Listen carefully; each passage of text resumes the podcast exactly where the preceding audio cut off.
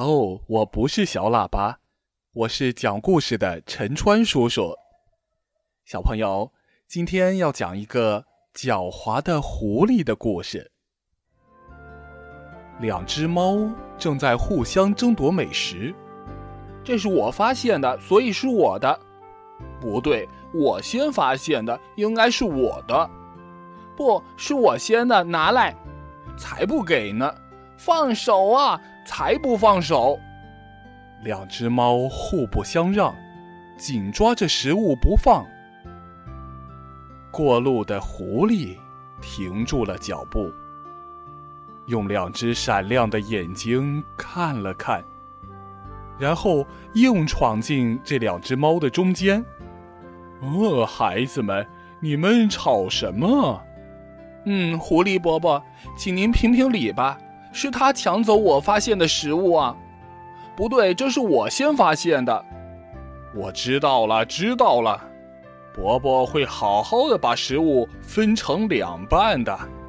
不要再吵了，去拿秤来吧。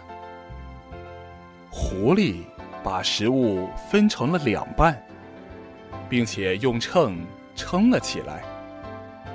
呃，右边比较重哈。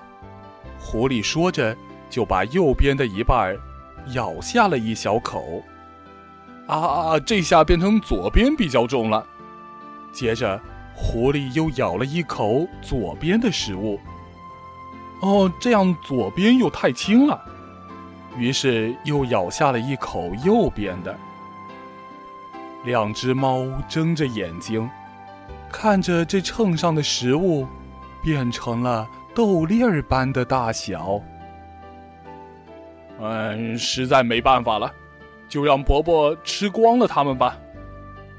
结果，狐狸把食物吃得一干二净，还说：“啊，真好吃！”哎，再见了。